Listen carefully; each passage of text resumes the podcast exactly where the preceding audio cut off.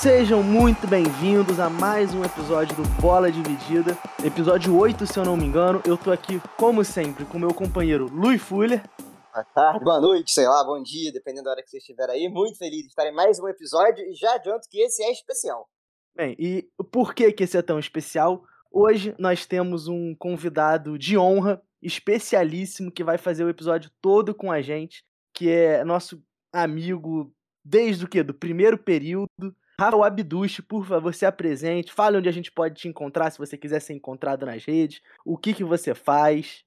Fala Lu, e muito obrigado aí por, por me chamar mais uma vez para participar do, do Bola Dividida, sempre um prazer. É uma amizade também que já vem de, de alguns anos, a gente começou discutindo é, assuntos de futebol no bar na universidade e acabou que a gente está tá aqui no podcast fazendo a mesmíssima coisa. É, meu nome é Rafael Abduch, eu trabalho na, na Globo como coordenador de eventos, então tudo que. É, todos os jogos futebol, vôlei, basquete, to, é, alguns eu participo ativamente é, produzindo conteúdo ao vivo, que então muito do que você vê na TV às vezes passa pela, pela equipe em que eu trabalho. Se você quiser me seguir no Twitter, é Abduch97.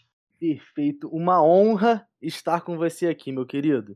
Sem mais delongas, vamos começar a falar. Vocês já sabem, porque vocês estão vendo aí no Spotify de vocês, quem são os dois jogadores, né? Kleberson e Elano, que né, são dois volantes ali meio campo Dois jogadores polivalentes, né, que tiveram a idade parecida, foram multicampeões em um monte de lugar, jogaram Copa do Mundo, jogaram. Pela primeira vez teremos do Bola Dividida dois atletas que jogaram Copa e do jogaram Mundo. Copa do Mundo junto até. É, jogaram na cidade de Manchester e estão aí, né? Ganharam um monte de coisa. Tem bastante coincidência nesses Tem dois. muita coincidência nesses dois, né? Campeões brasileiros, em algum Campeões brasileiros.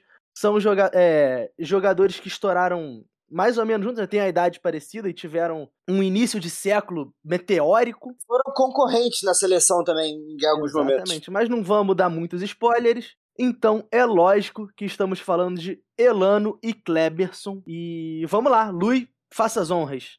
Então vamos lá. Que honra estar fazendo esse, esse momento. Esse, é um episódio que eu sempre quis fazer desde o primeiro. Tinha falado pra gente fazer, porque eu acho que essa discussão é muito longa, eu acho que é bem divisão, assim. É, eu confesso que é, eu tô com o Cleber, estou fechado com o Cleber, mas não teria nenhum problema de estar fechado com o Elano, porque acho que são dois grandes jogadores. Até subestimados aí. Já sei que a Abduz não concorda comigo, mas eu acho eles até subestimados na história do futebol brasileiro. Mas vamos falar um pouquinho do Kleberson. Kleberson levou pro pé direito Kleberson!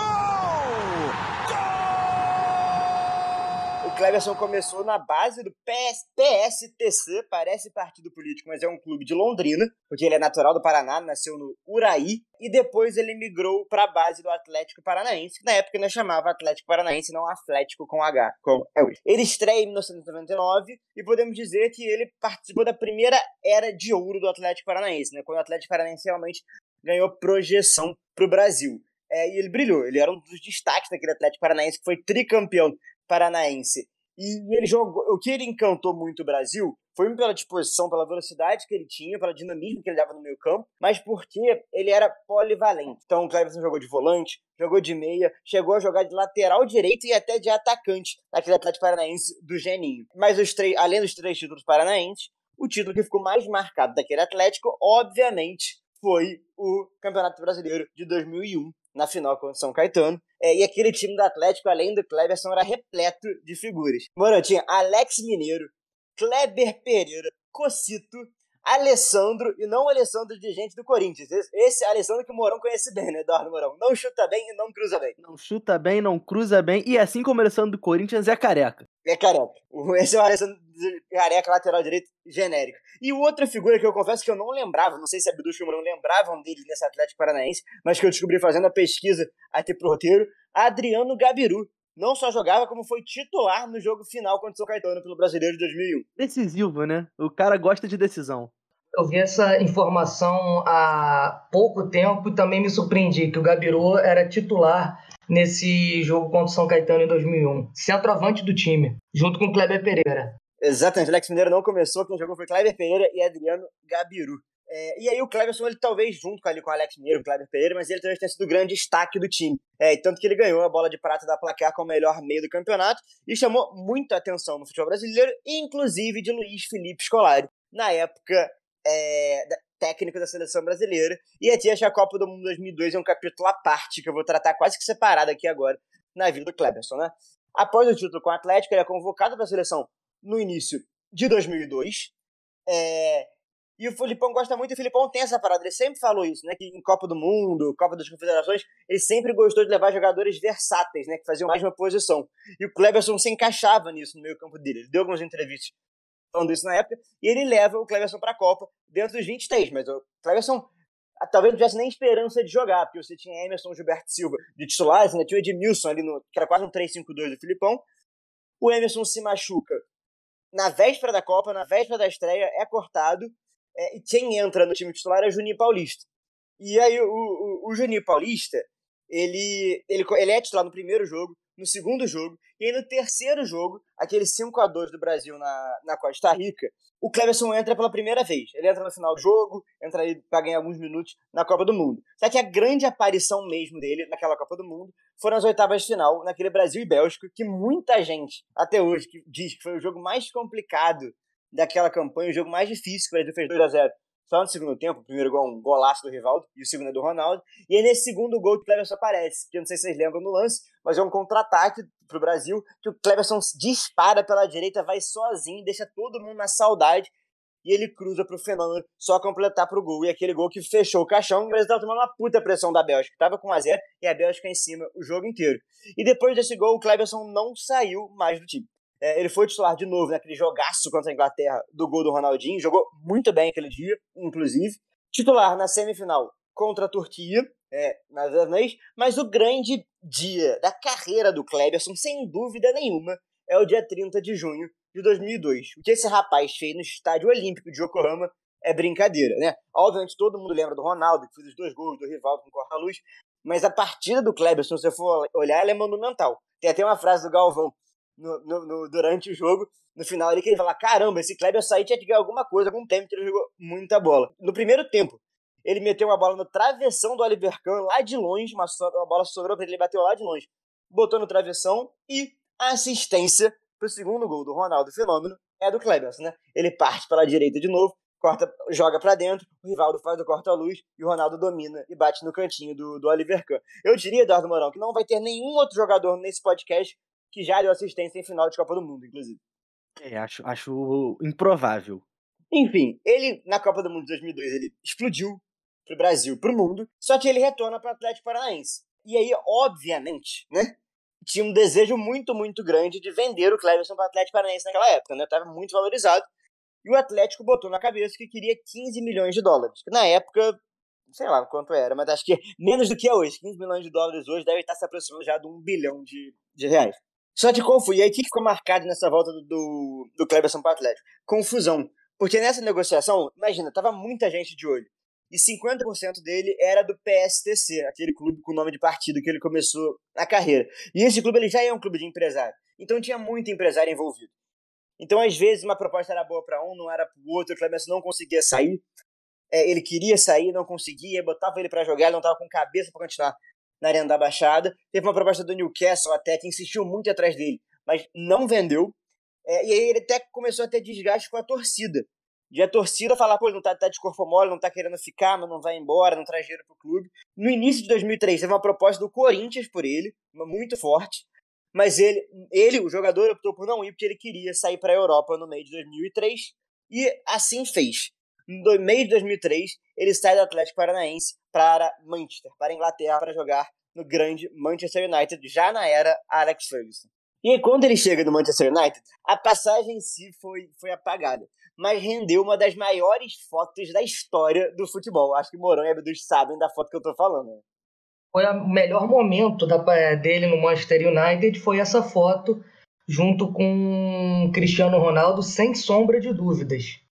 É, então, acho que o Abdus já, já avisou. No dia 13 de agosto de 2003, na apresentação do Kleberson, ele foi apresentado junto com um outro rapaz, um garoto português chegando a Manchester, que era ninguém menos do que Cristiano Ronaldo. eles foram apresentados juntos, tipo pacotão de reforço. É uma foto deles dois, com o Ferguson no meio, tem foto dos dois segurando o cachecol do United.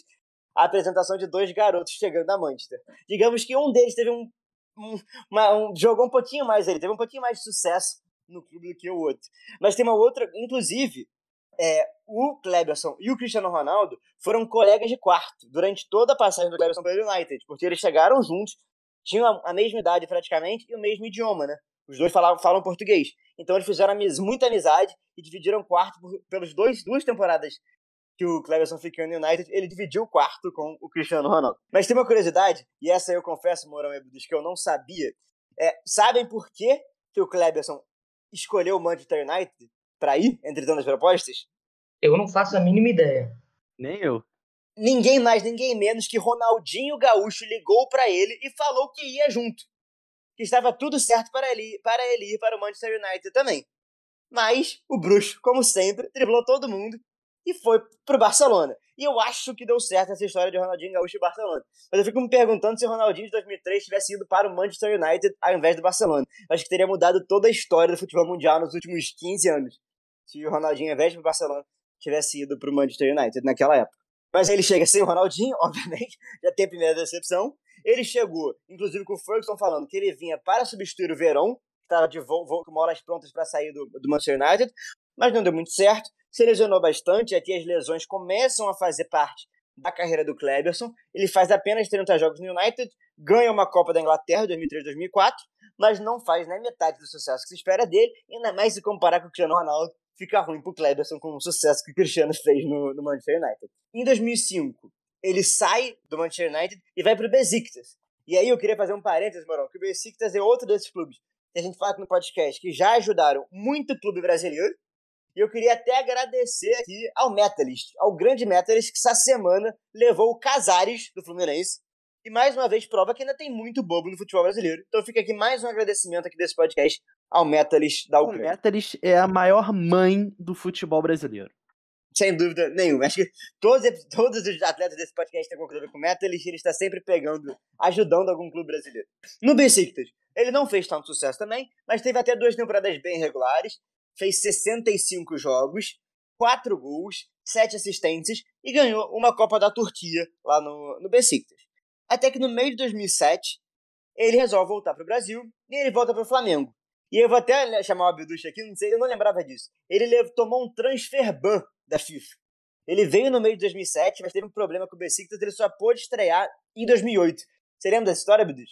lembro vagamente, assim. É, eu, tenho, eu, eu lembro do Kleberson mais estreando no Flamengo em 2008, no, no Campeonato Carioca, se eu não me engano, que ele já, já é campeão. E o Flamengo começa muito bem em 2008. Inclusive, eu acho que o Kleberson no Flamengo joga, joga muito bem o ano de 2008 e 2009, quando, que é o ano que o Flamengo é campeão brasileiro, ele não consegue aproveitar a arrancada final do time, que eu acho que você vai falar, porque ele se machuca quando ele vai para a seleção brasileira. Isso, vou chegar nesse lugar. Ele chega em 2007, mas ele toma um transfer ban da FIFA, fica seis meses sem poder jogar. Ele só pode estrear no meio do Carioca de 2008. O primeiro gol dele pelo Flamengo é no Fla-Flu de 2008, aquele Fla-Flu do Creu, que o Flamengo abre o placar até com o gol do Kleberson, e o Thiago Neves faz chover o Maracanã nos minutos seguintes, que ficou famoso como Fla-Flu do Creu.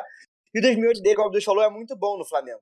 É, embora o ano do Flamengo tenha sido de altos e baixos, é, foi aquele ano do Cabanhas, né? Do Flamengo cair no Libertadores. Inclusive, o Cleberson é poupado desse jogo. O João Santana, naquela festa, ele poupa o Cleberson do jogo da volta. Ele não estava em campo no, no 3 a 0 é, O Flamengo começa muito bem brasileiro e depois tem a queda de rendimento. Mas é um grande ano do Cleberson de reafirmação dele, né? Porque ele não foi tão bem na Europa, vagou um pouco, mas ele se reafirma no Flamengo em 2008. Mas 2009, início de 2009, que ele deslancha mais. Inclusive, na final do Carioca de 2009, o tricampeonato do Flamengo em cima do Botafogo, o jogo é 2 a 2 e os dois gols do Flamengo são do Cleverson. Ele é o herói daquele título carioca de 2009. Ele faz os dois gols da, da final.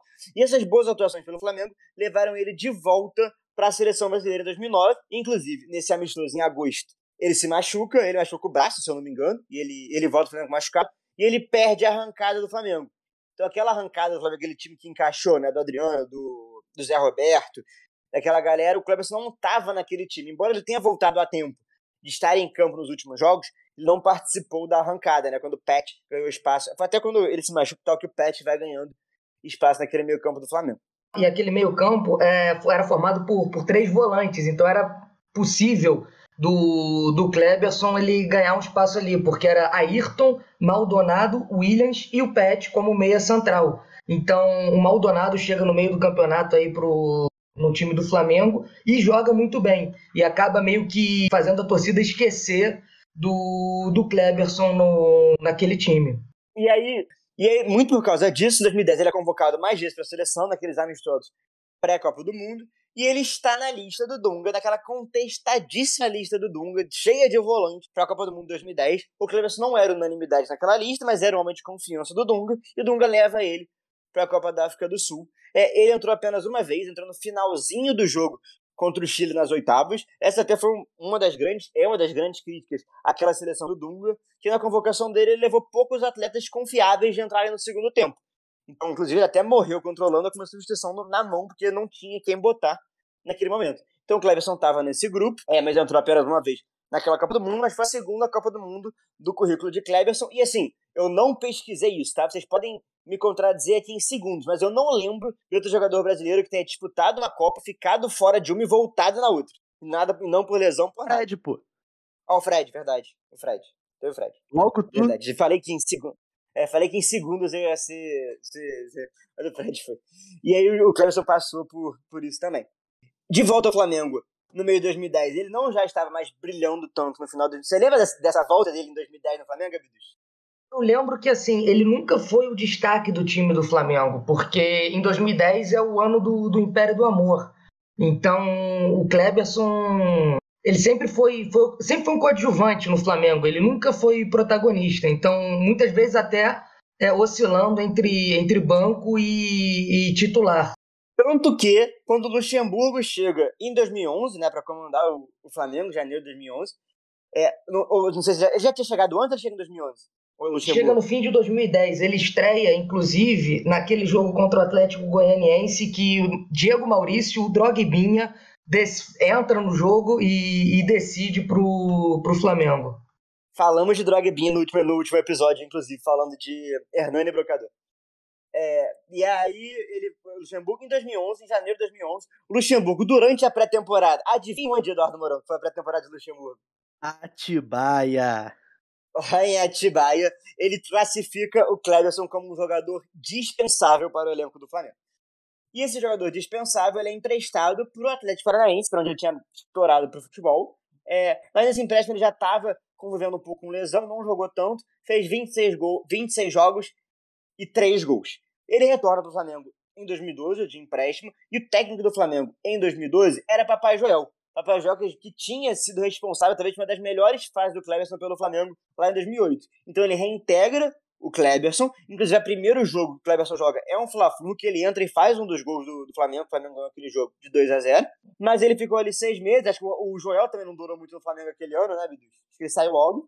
Foi eliminado da, da fase de grupos da, da Libertadores com, com o Joel, ele não, ele não termina o ano no Flamengo, agora de cabeça eu me esqueci, ah não, é o Dorival, o Dorival chega e salva o time do, do rebaixamento. Entendi, é, exatamente. Aí o Joel cai, e quando o Joel sai, o Cleverson perde quem tinha bancado ele, e em junho ele, em junho ele rescinde amigavelmente com o Flamengo para seguir pro Bahia, mas lá no Bahia ele não conseguiu jogar tanto. Ele ficou seis meses, mas as lesões atrapalharam muito ele. Tanto que no início de 2013, o Bahia envolveu ele numa troca, acho que uma das trocas mais aleatórias da história do futebol brasileiro, uma troca entre Kleberson e Fred Adu com o Philadelphia Union, na MLS. Então o Cleberson já em 2013 segue para a MLS, onde ele está até hoje. Ele jogou no Philadelphia Union, depois ele foi para o Indy Eleven, que é o time da segunda divisão lá da, da MLS, do futebol, do futebol americano. E em 2016 ele foi anunciado pelo Fort Lauderdale, Fort Lauderdale Strikers, que é do agora dono do Cruzeiro, do Valladolid, Ronaldo Fenômeno, o homem que recebeu a assistência dele na final da Copa do Mundo de, de 2002.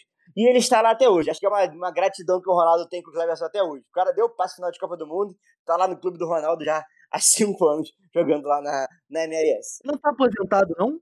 Não sei, eu vi que ele estava lá ainda. Ele parou? Não, não sei. Eu não. Confesso que eu não olhei, mas eu parti do pressuposto. Carece de fontes. Mas se não tiver aposentado, acho que estar na MLS e estar aposentado não tem muita diferença nesse Nessa momento. né? idade, com certeza. Ainda mais no Fort Lauderdale. E, cara, essa é a carreira do, do nosso amigo Kleberson, filho do Kleber. E acho que ele sofreu muito com lesões, mas acho que é um jogador que quando teve, né, jogou, conseguiu uma sequência, brilhou muito. Né? São poucos jogadores que têm duas, ainda mais no Brasil, no futebol brasileiro, duas Copas do Mundo no currículo, jogou final, teve uma grande atuação. Acho que o auge do Kleberson ali no Campeonato Brasileiro, pelo Atlético Paranaense, depois no Flamengo, foi muito grande. Um cara de muita, muita técnica, muita versatilidade, muita dinâmica, mas que infelizmente as lesões e algumas escolhas atrapalharam. E acho que depois a gente debate um pouco mais. Mano, vou te chamar agora para falar sobre o desafiante Eu só vou antes trazer aqui a informação que eu tentei apurar aqui em questão de segundos. O Kleberson está aposentado. Hoje, em 2020, ele estava treinando o Sub-12 do Philadelphia Union Academy. Na Filadélfia. Fica aí a informação, então. Então vamos lá. Vamos falar um pouquinho sobre agora o Elano, né? Vocês vão ver a quantidade de similaridades à medida que eu for falando. É, tanto o início meteórico, jogar na Turquia, jogar a Copa do Mundo, jogar em Manchester, jogador polivalente. José ali pelo meio. A passagem do Elano pode até bater. Pé direito, vem a batida. Golaço! O Elano, acho que todo mundo, como todo mundo deve saber, ele é um menino da vila. Ele, na verdade, fez a base quase toda pelo Guarani e chega em 2001 na base do Santos. Em questão de meses, ele já assina um contrato profissional e começa a jogar. Mas acho que a gente pode pular logo para 2002, que é um ano especial pro Elano, pro Santos, pros meninos da vila, né? O Santos vinha de um jejum de 18 anos sem título, ganha o Campeonato Brasileiro, é, naquele time cheio de garotos, o Renato, Diego, o condenado Robinho, Fábio Costa no gol, né? Já não tão garoto, Léo, o próprio Elano. É um time que se destaca muito, né? O é campeão brasileiro, passando em oitavo. Na época ainda era aquele esquema de mata-mata. O Santos passa em oitavo para as quartas de final, e mas chega na final e ganha os dois jogos do Corinthians. E o Elano é fundamental na final, né? Porque Ele faz um dos gols, não faz? ele faz um gol importantíssimo. O, o Santos ganha o primeiro jogo de 2 a 0 e tava perdendo de 2 a 1 o segundo jogo. E o Elano empata o jogo antes do Léo virar nos acréscimos. Já no fim do jogo o Elano. É, mas o empata. gol do Elano já foi nos 30 e poucos segundo tempo. Já, mas é aquela coisa. Um resultado ali tenso. Um, um gol podia mudar o jogo e o Elano sacramenta a conquista. Inclusive o Elano, que já em 2002 era popularmente conhecido como o Coringa da Vila, por- exatamente por essa polivalência que a gente estava falando. É, ele fica no Santos até 2004, em 2003 o Santos ele não conquista nada, mas ele é vice-campeão atrás do Cruzeiro e vice-campeão da Libertadores, né? O, o Santos perde pro Boca Juniors os dois jogos, aquele time do Tevez, time que Boca do início do século, né, que ganha, saiu papando Libertadores, mas aí em 2004 Santos é campeão brasileiro de novo, né? Alguns nomes como o próprio Elano, o Robinho se manti- mantiveram no time. Já não tinha mais o Diego, que já estava sendo ocupa- ocupado lá no Porto, ganhando um monte de coisa. E David estava no ataque. Né? A dif- grande diferença em 2002 e 2004 é que o Santos foi campeão dessa vez por pontos corridos. E em 2002, se o técnico era o Leão, aqui o técnico é o já citado Vanderlei Luxemburgo. E uma coisa muito legal é que o Santos, ele faz 103 gols nesse campeonato. É, é o, em números absolutos, né? O melhor ataque da história do Brasileirão. Mas em termos de média, é o segundo maior ataque da história do Brasileirão, né? Porque depois a gente ficou com menos clubes. Na, atrás, e acho que o Abduch deve saber aqui, do Flamengo de Jorge Jesus de 2019, que também foi um timaço. E falando do Elano também, outra passagem importante nesse campeonato de 2004, que o jogo do título é contra o Vasco, e o Elano faz um dos gols da vitória de, de 2 a 1 Simbolicamente, foi o segundo gol desse jogo. O Santos abriu 2 a 0 o Vasco depois é, diminuiu, mas simbolicamente a gente pode falar que foi o gol do título, não? Exatamente, com certeza. Então, você vê, né? O cara em dois jogos, dois jogos de decisão de Campeonato Brasileiro fazendo gol. Em 2004, né? O Santos ele só foi assumir a liderança na penúltima rodada, né? Que era o Atlético Paranaense, o líder antes. Em 2004 também tem a primeira convocação do Elano para a seleção brasileira. De forma curiosa, ele entra porque tinha um, um outro jogador que foi cortado por lesão. Sabe quem era esse jogador, Luiz? Deve ser o Kleberson. É lógico que é o Kleberson. Cortado por lesão é o Kleberson. Então a primeira convocação do Elano foi porque o Kleberson foi cortado por lesão em 2004. É, eu esqueci de falar até no, no Kleberson, mas o Kleberson tava naquele time da Copa América 2004. Que acho que é o grande título da seleção brasileira que eu vi, né? 2012 era muito pequeno, que vocês também. Aquele gol do Adriano, do só pode até empatar. O Kleberson estava em campo naquele jogo. E aí, depois de todo esse sucesso, né? Convocação para a seleção, dois títulos brasileiros fazendo gol nos jogos finais, o Elano é vendido para o Shakhtar Donetsk em 2005 por 7,6 milhões de euros, o que dava à época aproximadamente 20 milhões de reais, bons tempos. Dois anos lá, ele ganha duas vezes o Campeonato Ucraniano, uma vez a Supercopa da Ucrânia e uma Copa da Ucrânia. Mas acho que o grande ponto dessa passagem dele no Shakhtar é que ele deixou de ser convocado, é, ele inclusive perde muito espaço, ele, ele estava brigando por vaga né, no elenco que poderia ir para a Copa de 2006 ali no, no banco, né, a gente sabe que titular ia ser um pouco difícil, mas ele ir jogar na Ucrânia nessa época, você sumia muito mais do mapa do que você sai hoje, né? O mundo era menos globalizado em termos de internet, de você conseguir acompanhar os jogos. E o Dunga não tinha instala, instalado a cota Shakhtar na, na seleção ainda. Exato, e era aí exatamente onde eu ia chegar, que depois da Copa, o Elano é fundador da cota Shakhtar na seleção brasileira. Chamava todo mundo Shakhtar. O cara tava no Shakhtar o Dunga levava. Alguns ainda se provaram certos, certos depois, mas o que toda convocação tinha um jogadorzinho do Shakhtar era verdade. Ele sai do Shakhtar e depois de fundar a cota Shakhtar, ele resolve fundar o Manchester City. Ele é o segundo brasileiro a jogar no Manchester City só. Foi vendido por 8 milhões de libras pro Manchester. Ele chega ali em 2007, né, para jogar a temporada 2007-2008. É o primeiro ano que o City começa a ter algum dinheiro, mas o dono ainda não era cara do Emirados Árabes igual hoje. Era o ex-primeiro-ministro da Tailândia. É, no ano seguinte que ele vai vender pro, pro atual dono. O Manchester City fez um primeiro ano ali bem honesto, assim, para as expectativas do Manchester City. Foi um ano espetacular, porque terminou em nono e ganhou do United duas vezes na Premier League. O Elano é, junto com o Company, que também tinha chegado, um dos grandes destaques, né? O, o Elano ele foi o artilheiro do Manchester City na Premier League nesse ano e fica pro ano seguinte, que é o primeiro ano dos donos atuais, que aí já entra um caminhão de dinheiro, né? Que inclusive ele joga com o Robinho, com vários outros jogadores, né? É, quando começa a ter. E o Jô também, né? Exatamente. O Jô chega, o Jô é reserva, né, nesse time no ano seguinte. Era o Rock Santa Cruz, então. Adebayor. Exato. Time histórico. Todo mundo lembra alguma coisinha desse time. Em paralelo, né, nesse biênio ali, entre 2007 e 2009, ele teve duas conquistas com a seleção brasileira, né? A Copa América de 2007, que ele foi titular, né, assumiu a camisa 7, e o Brasil foi sem os principais nomes para essa Copa América. Mesmo assim, deu uma sapatada na Argentina na final. E eu vou ter que parar aqui de falar sobre o Elano para ler as escalações desse jogo. Acho que a galera lembra, mas a, a discrepância entre os dois times era muito grande. Então eu vou aqui pedir licença para ler o time que o Brasil entrou, que foi Doni, Maicon, Alex, Juan, Gilberto, Mineiro, Josué, Elano, Júlio Batista, Robinho e Wagner Love contra o time da Argentina, que tinha Abondanzieri, Zanetti, Ayala, Gabriel Milito, Heinze, Cambiasso, Mascherano, Riquelme, Veron, Messi e Tevez. e pior que com 3 minutos o Júlio Batista fez o gol da vida dele, então lá no ângulo. Eu sempre fico, eu sempre fico assustado quando eu, eu ouço e vejo esse jogo. Você, você olha as duas escalações, pergunta para alguma pessoa que veio de Marte que o jogo terminou 3 a 0 para alguém. Quem? Qual foi o time? Aí eu duvido, eu duvido que alguém responderia Brasil. Mas o futebol. E não é que foi um a 0 gol feio no final. Sei que, cara, foi um baile esse jogo. O Brasil dominou o jogo inteiro, cara. Foi 3 a 0 fora o baile. Daniel Alves, lembra que entrou no segundo tempo, fez, acho que ele fez gol também, jogou pra caralho esse dia. Faz, ele faz gol.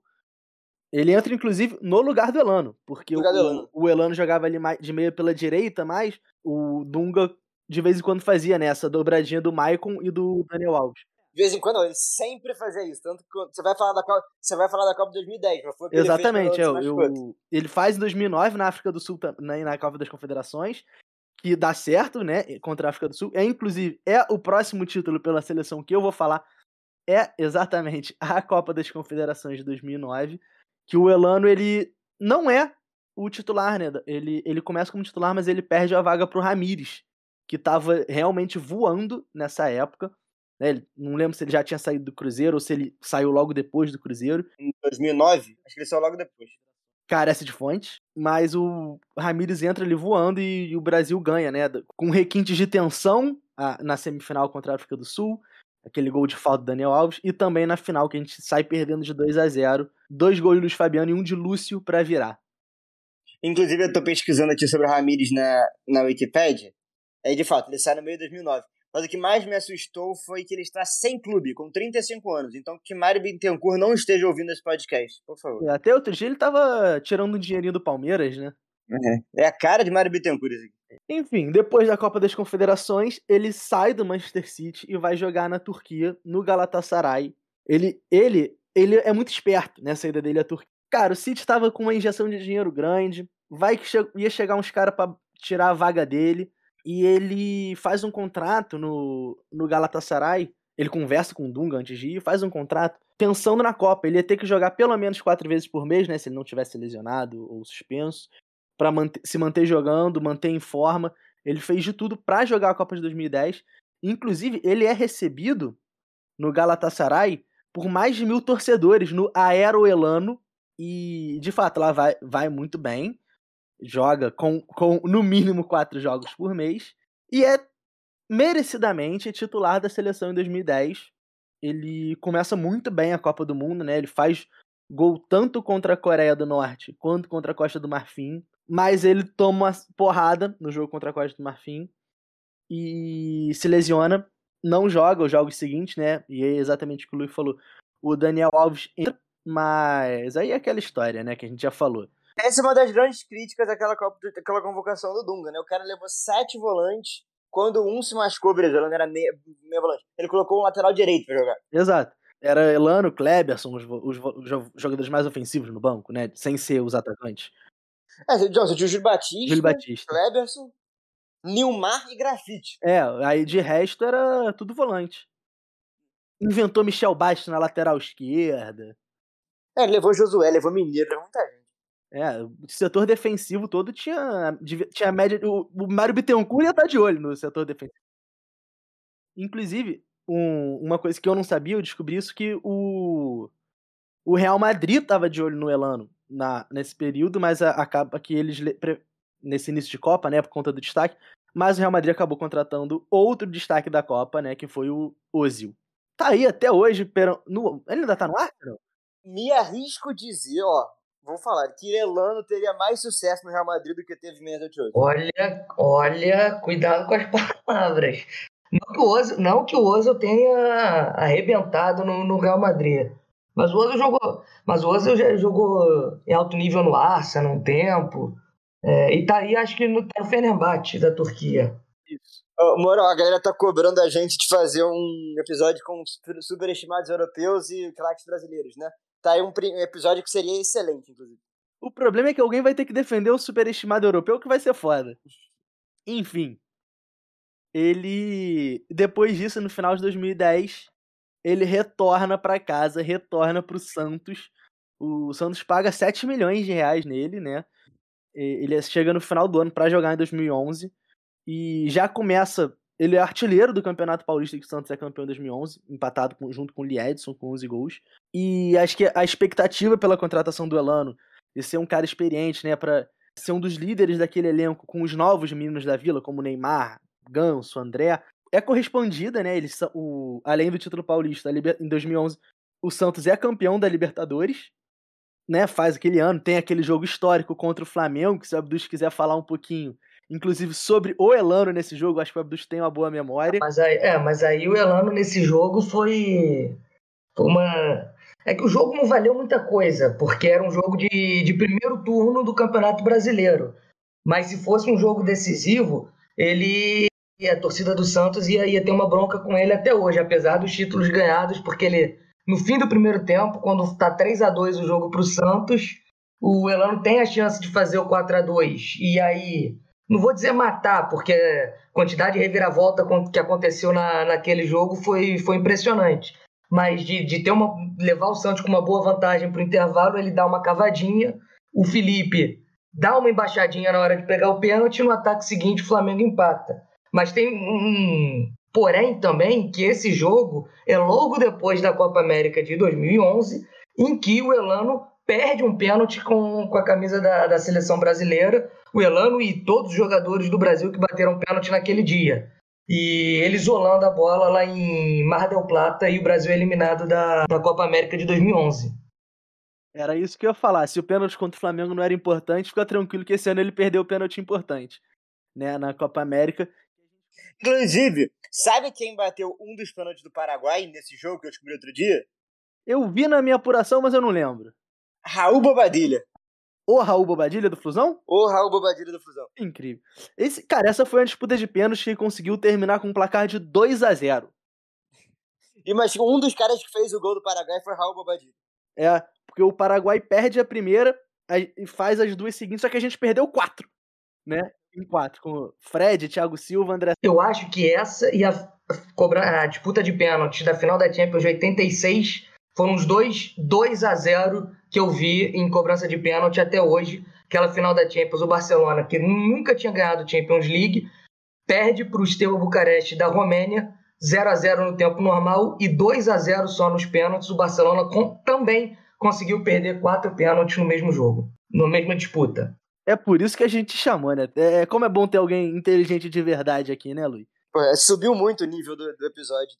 Voltando ao Elano, em 2002 ele ganha de novo o Paulistão, o Santos é campeão da Recopa também, mas no meio do ano ele acerta a sua ida pro Grêmio, numa troca com o jogador Miralles, que era desejo do técnico do Santos, Murici Ramalho. Faz um campeonato honesto, né? Fica em terceiro ali com o Grêmio. É... E acho que começa aí o começo do fim da carreira do Elano.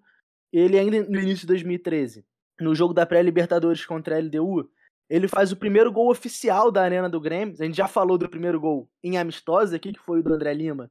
Mas dessa vez foi o primeiro gol oficial, foi um chutaço no meio da rua, na pré-Libertadores. Eu lembro que naquela época não tinham nem ajustado a câmera da, da Arena do Grêmio direito. Que parecia um drone, um dirigível, filmando lá do céu.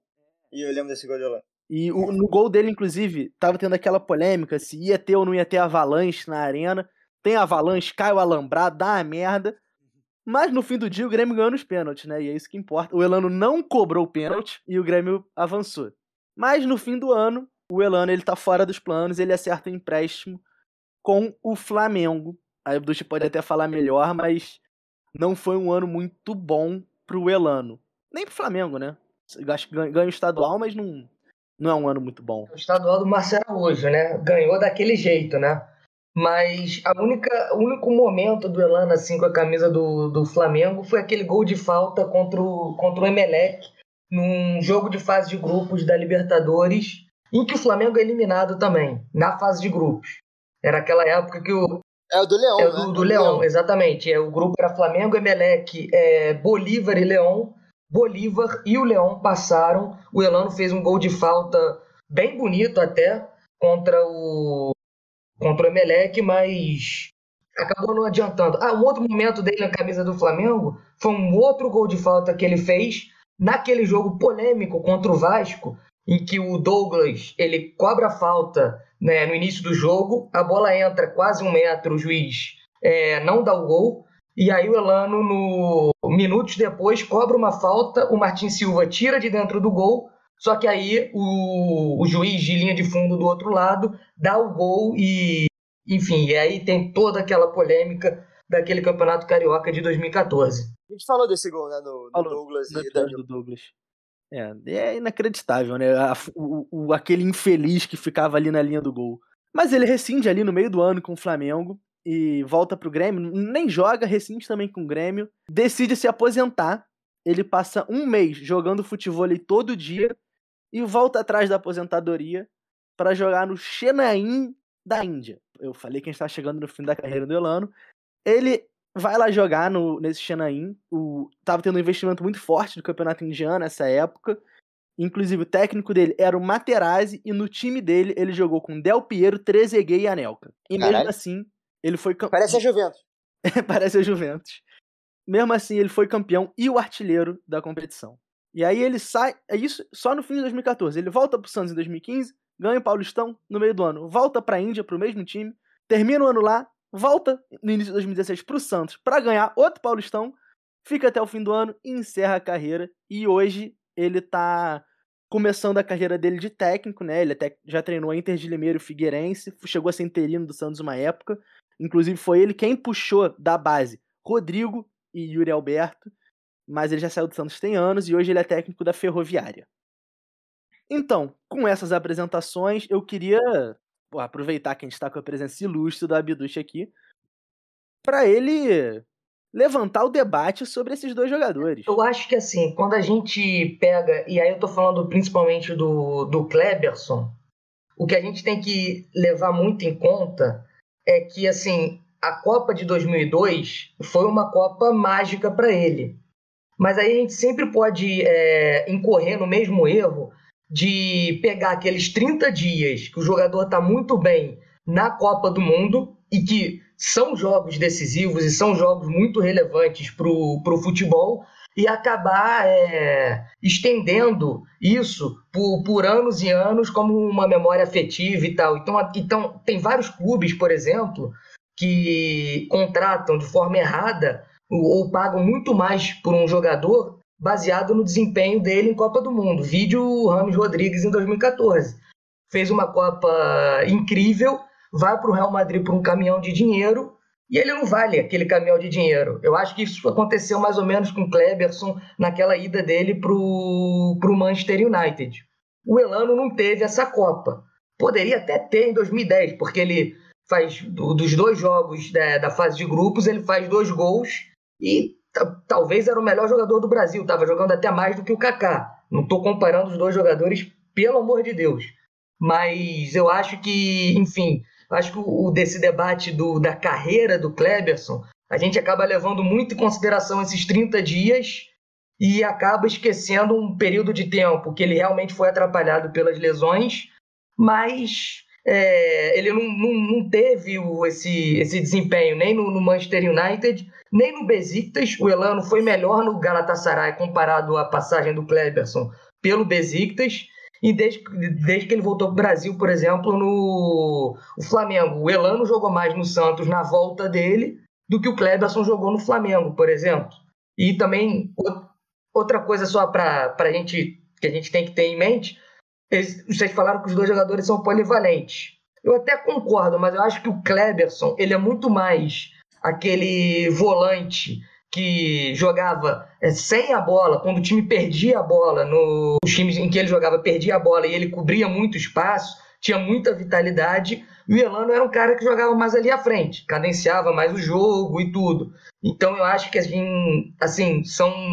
Apesar de os dois jogarem na mesma faixa de campo, o os jogadores têm posições e funções diferentes ao longo da carreira. É, eu só eu, eu tenho um ponto sobre isso. Você fala, ah, realmente, ah, o Cleverson é, viveu por. Viveu não. Teve a auge dele ali em 30 dias, a Copa do Mundo 2002, que ele tava, né, brilhou, teve 3, 4 jogos ali incríveis, né? Inclusive a final que ele jogou muita bola. Mas eu acho sim que isso deve ser muito levado em conta. Do mesmo jeito, né, que hoje o, o Messi ou outros jogadores são muito. tem uma contestação, ah, não, não, não ganhou a Copa do Mundo, não brilhou em Copa do Mundo, não caso do Messi, o Messi em 2014 jogou muita bola, mas para muitos jogadores, é, eu acho que, cara, a Copa do Mundo é o, é o ápice do futebol, assim, é o, é o é, playoff da NBA. Então, que você vê na NBA, né, as estatísticas de temporada regular e de playoff, os maiores jogadores são aqueles que nos playoffs foram lá e brilharam e, e ganharam tudo. Então, nesse argumento quase que sem embasamento, quero dizer o seguinte, é, eu acho que você tem dois jeitos de ver. Um, ah, o Cleverson é muito superestimado, que fez três jogos ali incríveis em 2002, mas ao mesmo tempo também, cara, quantos jogadores quiseram ter os três jogos que o Cleverson teve em 2002 na vida, sabe? Então acho que, de novo, acho que essa discussão que a gente tem aqui é recorrente, né, entre os jogadores. Ah, um é mais, como é que se diz, mais consistente ao longo da carreira e o outro no auge jogou mais. Eu acho que esse é o que se aplica aqui. E eu vou sempre fechar com o cara do que no ápice foi melhor, que jogou mais bola, que encantou mais, por isso que eu estou fechado com o Cleverson, Eduardo Morão. Mas aí que eu pergunto, será que o, o, o auge foi só porque ele tava na seleção que chegou na final da Copa? Não, acho que não, não foi só por causa disso. É isso que o bicho falou, se não é a lesão do Elano... Mas eu acho que o que tem uma aura muito maior em cima do Kleber... Se ele joga né, todos os cinco jogos no mesmo nível, acho que a discussão é outra, em termos de Copa do Mundo. O auge do Clebson, onde a gente não tá falando que foi só aqueles três jogos, que ele não caiu de paraquedas numa quarta final de Copa do Mundo. Ele está ali porque ele conquistou, ele foi um dos melhores jogadores do Campeonato Brasileiro de 2001, foi convocado, chegou e jogou. Quando a gente falou aqui do Hernan Brocador, por exemplo, na, acho que foi no episódio passado, teve um auge ali no Flamengo em 2013, absurdo.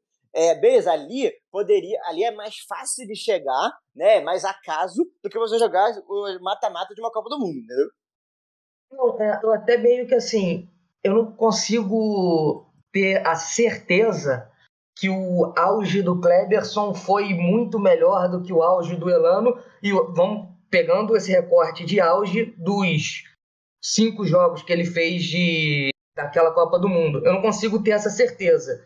E para argumentar isso também, eu acredito que aquela seleção de 2002, o contexto daquele time favorecia muito o Kleberson. Porque, como eu falei, o Cleberson era um jogador que cobria muitos espaços, de muita vitalidade, chegava também algumas vezes no, no ataque, mas aquele time com Rivaldo, Ronaldo, Ronaldinho, ele precisava de. de e, e os meios-campistas eram. Tinha o Gilberto Silva no meio-campo, que não é um cara. É, não, tinha, não era um cara que tinha a vitalidade do, do Kleberson. Então eu acho que aquele contexto favoreceu muito o, o Kleberson para jogar do jeito que ele jogou.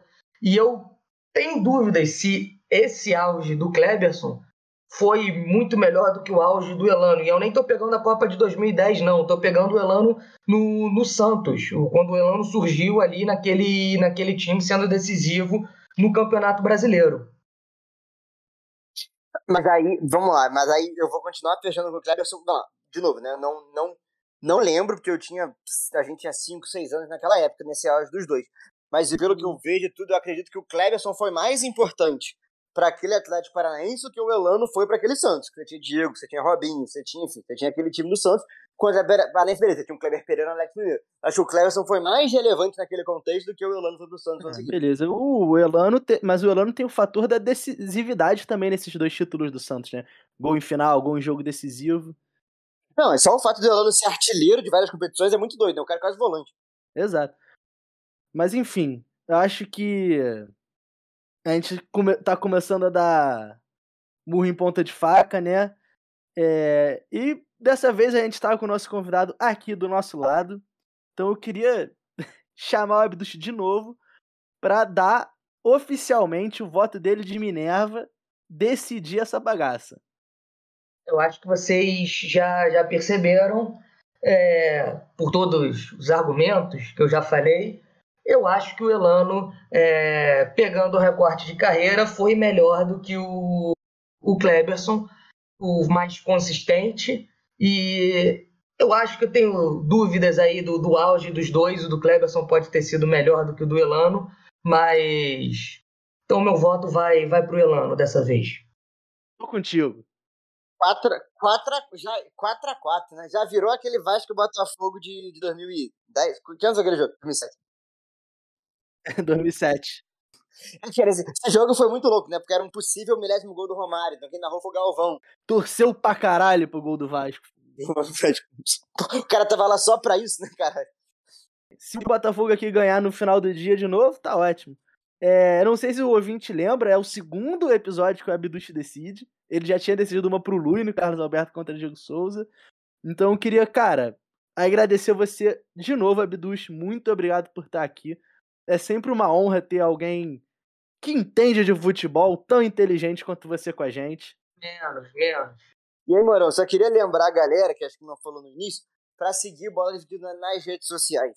Segue lá no Instagram, no Twitter, arroba Bola Dividida Pod. A gente está lendo muitas sugestões de duelos é, que a gente todo mundo está sugerindo. Então, por favor, curta lá nossos posts. Nossa meta, vou, vou deixar aberto nossa meta aqui para 2022, Eduardo Morão, que é trazer, fazer mais conteúdo para as redes sociais, para não ficar só dependente dos episódios. Esperamos cumprir.